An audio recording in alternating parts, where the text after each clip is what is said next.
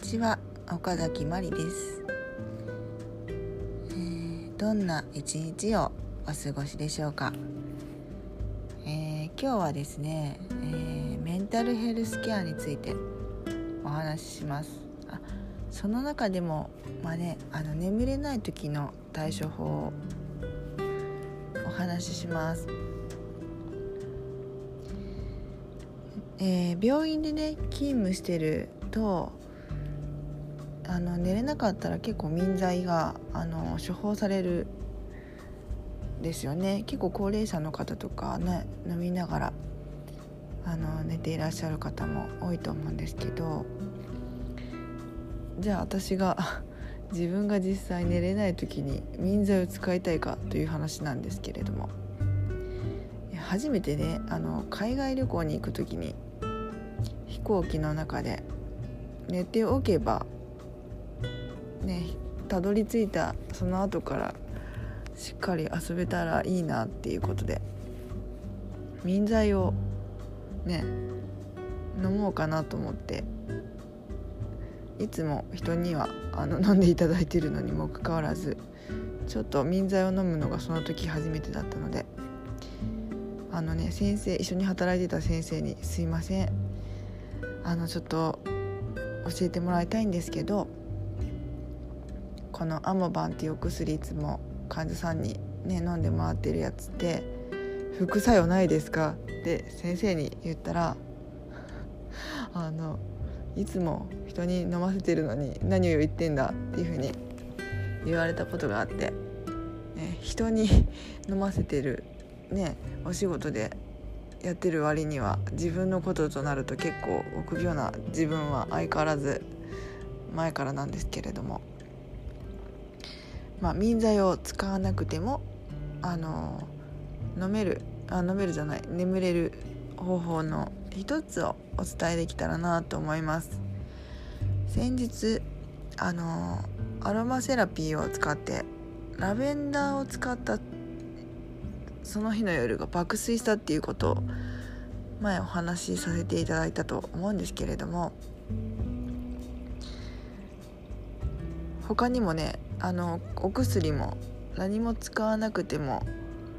寝たい人が1人いてもう1人そばにもう1人人がいたらできる方法があるんですよね。まあ、それがね私は一番大事なんじゃないかなって思ってることでまあ、人と人が触れ合うというかあのマッサージなんですよね。で、えー、誰でもできるやり方。結構マッサージっていろんななんかやり方とかあの私も完全に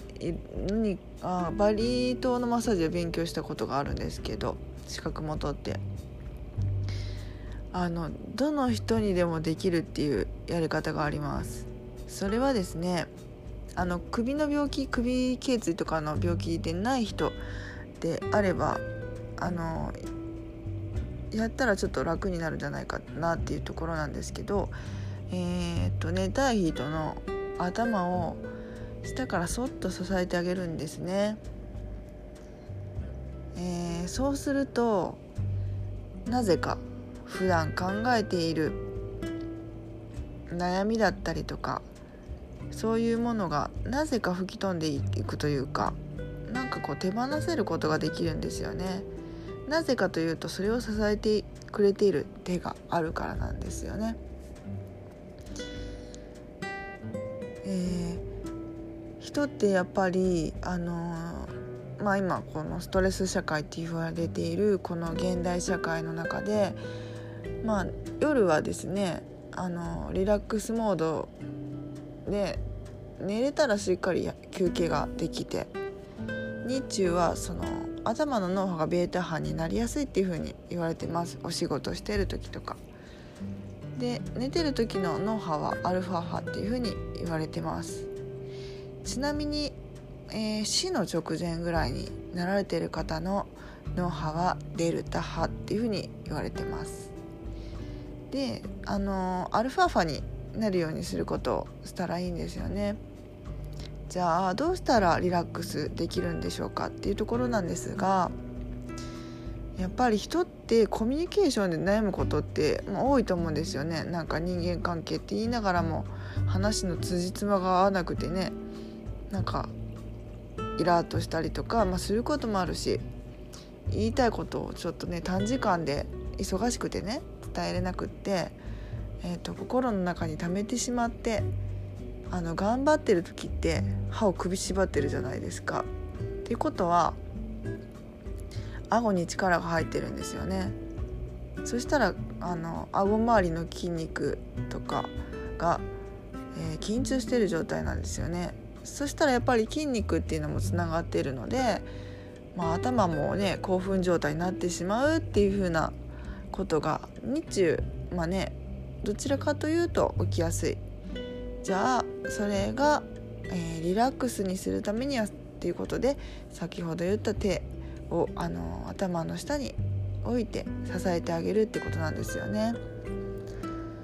えー、昔ちょっとボディーワークをあのなんかやっていただいたことも結構あってあのちょっと私もそれがいいなって思ったので勉強もさせていただいたことがあったんですけどその中でその人の体を感じるっていうようなワークがありましてその人の体を感じる。じゃあその体の重さを感じる。感じてもらうと同じような共感してもらうような感じに多分なってるんだと思うんですけどそれをしてもらうと例えば感情的なものだと安心しますよね。多分それが作用してるんじゃないかなって思います。で頭は結構ね考えることに使ったりする人も多いのでそこに手を当てて、えー、顎の力抜いてもらうとしっかり頭に酸素がいきますよね。頸動脈そこから大きい動脈からしっかり頭に、ね、血管がいくようになってるので血流がね顎の力が緩むと頸動脈の力が力というか流れが良くなって酸素が頭に行くようになりねあの酸素供給空気がしっかり行くようになりますよね。それであのきっとねリラックスできるんだと思います。私もできたら薬を使わない社会である方がねいいんじゃないかなっていうふうに思います。それよりもまあ人と人がつながるっていうことで安心感を感じてまあね安心できる社会であるといいなって思うんですよね。一度私はある日の夜勤にまあその人の体を支えるとか重さを感じるっていう勉強したしばらく後にじゃあこれも自分の経験だと思ってある眠れないっていう風に言われてる患者さんがいらっしゃってたまたまその日夜勤が、えー、そこまで忙しくなかった日で。で今日もそのその日もその方があのいつも民剤飲まれてるんですけど今日も欲しいっていう風に言われたんですけどあちょっと待ってって言ってちょっと頭を支えてみるからもしよかったらこれで寝れるんだったらきっと気持ちが楽になるはずだからやってみませんかっていう声をかけたんですよね。そしたらあじゃあそれでお願いしますっていうことだったのでじゃあ私が頭の下に手を当ててあのしっかりこう大事なものを支えるっていう感じでねあの触らせていただくといいと思うんですけど、えー、そのようにやらせていただいたら本当にしばらくしてねなんかその時なんか言え人に言えてなかった愚痴とかそういうのも話されてましたけどなんか落ち着いたのかどんどん息が深くなり眠っていかれました翌日、えー、お部屋に伺ったところ「昨日はありがとう」っていうふうに言われたんですよね。こう初めてというかなんかやっぱりそういうマッサージとか体のつながりとかそういうものを勉強していく中で、えー、やっぱりこういう薬ではないことでの睡眠方法がまあこういう風にあるんだなっていうことを私も身をもって勉強させていただきました。えー、時々、えーね、日常生活私もいろいろあるので眠れない時って大体子供ってそういうのに敏感なので眠れないんですよね。自分よりも子供が大人が緊張していたりなんかこう考え事があったりすると子供にも似たような影響がいくことがあって。そういう時は子供の方にやることもあってそうすると結構ね早く寝てくれたりもします。なので是非この方法をよければ使ってみてください。はい。えー、ねえーと、体。のケア、えー、医療的行為がなくても自然なやり方で多くの人々が、えー、心地よく眠れることを私は願っております。はい。今日のお話はいかがだったでしょうか、えー、また、えー、感想、こういう話をしてほしいなどのご希望あればメッセージいただけますと嬉しく思いますじゃあ今日も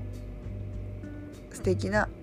一日をお過ごしください岡崎まりでした。